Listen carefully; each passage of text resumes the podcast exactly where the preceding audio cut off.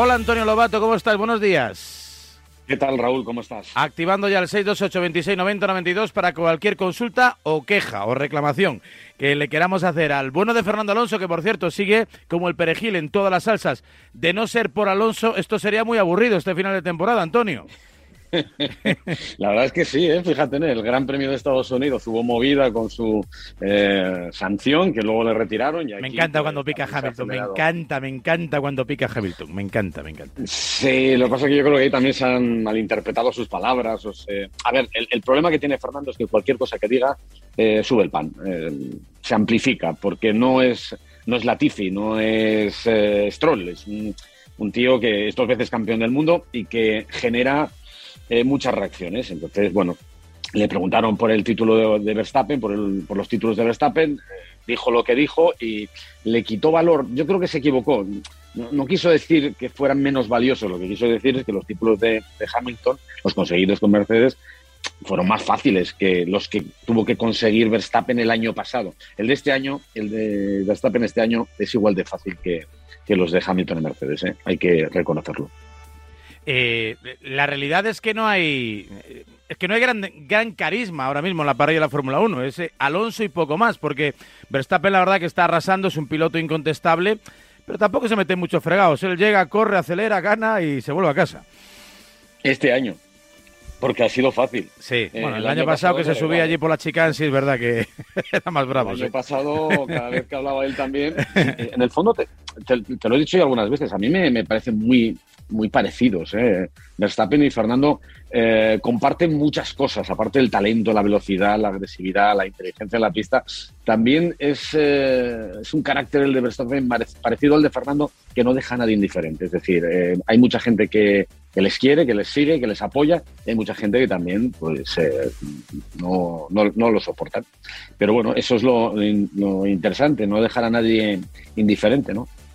Bueno, la realidad es que sí. El que también me hace mucha gracia es como eh, enseguida, en cuanto puede intentar sacar la patita, se siente siempre eh, muy segundón Esteban Ocon, ¿no? Eh, después de que Alonso se quejase públicamente de algo muy evidente, ¿no? Es que por lo menos en este tramo de temporada, o la mayor sangría de puntos que se ha perdido al PIN viene determinada seguramente por las averías de Alonso. Es cierto que Ocon también ha tenido las suyas, que ha tenido sus roturas y esto pero eh, cuando le han llegado estas circunstancias casi nunca ha estado en disposición de puntuar tanto como sí le ha ocurrido a Alonso, ¿no? Eh, dos abandonos Esteban Ocon, cinco abandonos Fernando Alonso y además de los abandonos muchas decisiones, muchas maniobras, muchas estrategias erróneas, muchas paradas en boxes malas. Eh, es que no solamente son los abandonos lo que le ha castigado a Fernando este año, es que ha habido muchas otras cosas. Y, aquí quiero ser muy claro, yo no digo que esto lo haga Alpine de forma premeditada porque, eh, no lo sé y, no lo creo. Pero sí es verdad que eh, simplemente desde el punto de vista estadístico, pues eh, el año ha sido terrible en lo que respecta a la cosecha de puntos de Fernando, que podía ser 70 puntos más alta de lo que es ahora mismo. Son muchos puntos, pues 70 son muchos, y mucho dinero. No, no, es que sería, sería el primero del resto del mundo, o sea, estaría por delante de, de, Lando Norris. Eh, esa sería la realidad.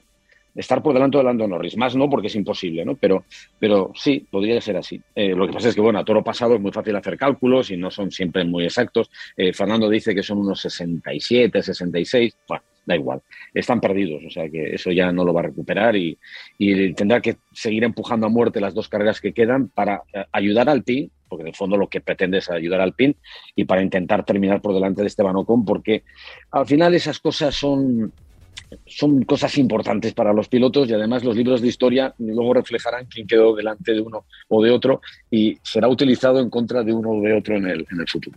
Eso, eso seguro, nos olvidaremos, ¿no? Esto pasa también en, el fútbol, ¿no? Al final el palmarés no dice si jugaste bien, mal, regular, si el penalti fue a favor o en contra.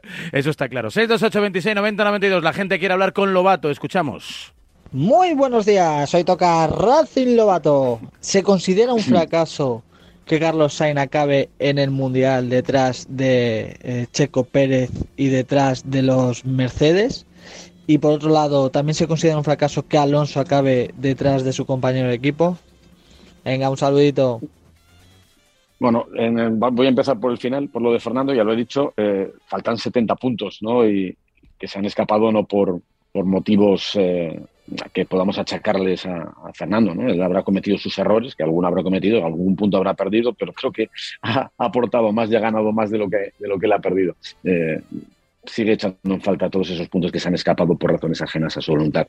En el caso de Carlos, eh, por detrás de Checo Pérez y de Red Bull, pues desde mi punto de vista no, porque eh, Red Bull está en, está en otra galaxia. desde mitad de temporada algo pasó en Ferrari. Eh, quizá bajaron un poquito la sintonización de los motores para no tener más abandonos.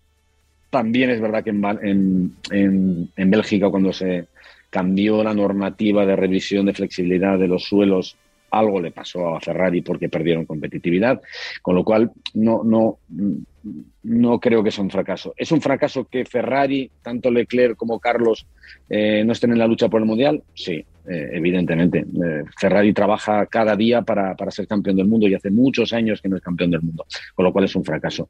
Eh, ¿Ha sido una temporada buena de Carlos? No.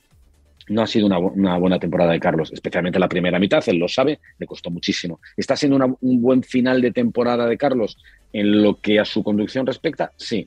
En cuanto a los problemas que ha tenido, de accidentes que, no son culpa suya porque se lo han llevado por delante, averías, sanciones, pues es, eh, es algo que tiene que tirar con ello, pero él, no es responsable. ¿Esperamos mucho más para el próximo año? Seguro. Más consultas. Pregunta para Lobato. Oye, Lobato, ¿qué te parece si para el año que viene la clasificación de parrilla sería todas carreras al sprint en todos los grandes premios y la posición de salida es de según hayan quedado en la última carrera. O sea, empezar con una carrera al, sprint y luego ya después las siguientes. Cuando ha terminado la carrera, en esa posición se hace la siguiente carrera al sprint para clasificación de parrilla. Creo que le daría mucho juego. Mira, e, eso que estás diciendo es una idea que tiene, eh, que me la contó un día Carlos Sainz, hijo, que que le molaría, no, todas las carreras, ¿eh? no todas las carreras, pero que cuando se hagan carreras al sprint o cuando tengamos formato sprint, como el próximo Gran Premio de, Brasil, que será así, él decía que eh, la clasificación, es decir, la, clasificación sería normal el viernes, ¿vale? Que eso te, dice la, parrilla del domingo, pero eh, la clasificación, la parrilla de la, de la sprint sería el orden del mundial de pilotos, pero invertido. Es decir, si Verstappen eh, es el primero ahora mismo, bueno, pues en, la sprint saldría el último. Y así eh, se, pondríamos la, la parrilla al revés de acuerdo al, orden del mundial de, pilotos. Y entonces la gente tendría que arriesgar, los, más rápidos adelantarían a los más lentos, habría, se repartirían puntos, él decía repartir puntos como en una carrera casi normal, y luego eh, sigues manteniendo la importancia de la clasificación habitual porque el domingo la parrilla se hace con, la clasificación que hagas el viernes. Eh, es, un, es un híbrido de, de, lo que ha aportado este oyente y, y bueno, no sé, yo, yo sería agresivo ¿eh? a la hora de, cambiar el formato para, que hubiera más espectáculo.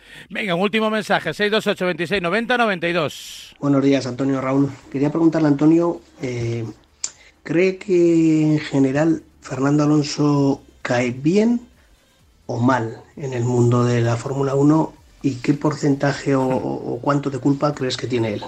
Gracias, un saludo. Eh, a ver, yo, yo no sé, eh, sé que cae bien y que cae mal. Evidentemente sé que cae muy bien en España, yo creo que una, gran mayoría.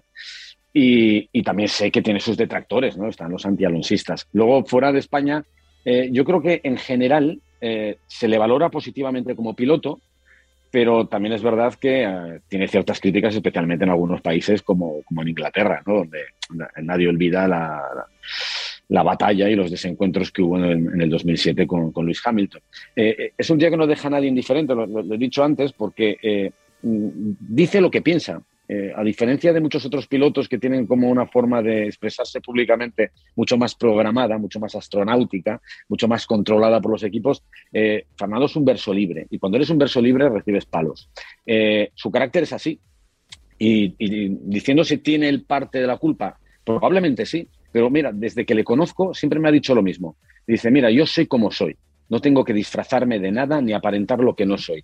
A los que le guste, perfecto. A los que no les guste, me da igual. Eh, yo voy a mantener siempre mis amigos, mi gente cercana y los que me den palos, pues mira, me, da lo mismo porque no los conozco y no, no va a afectar para nada mi vida. Apuntado queda. Eh, Brasil en 10 días, ¿no? Sí, eh, esta semana no, descansamos. La, siguiente volvemos con el último doblete de la temporada. Brasil con Sprint Session, el, el formato de sprint, y, eh, ya siete días después, Gran Premio de Abu Dhabi. Y adiós. La gran pregunta: ¿ganará las dos que quedan Max Verstappen? Tiene, pinta, tiene pinta de que sí. Gracias, Antonio. hasta la próxima semana.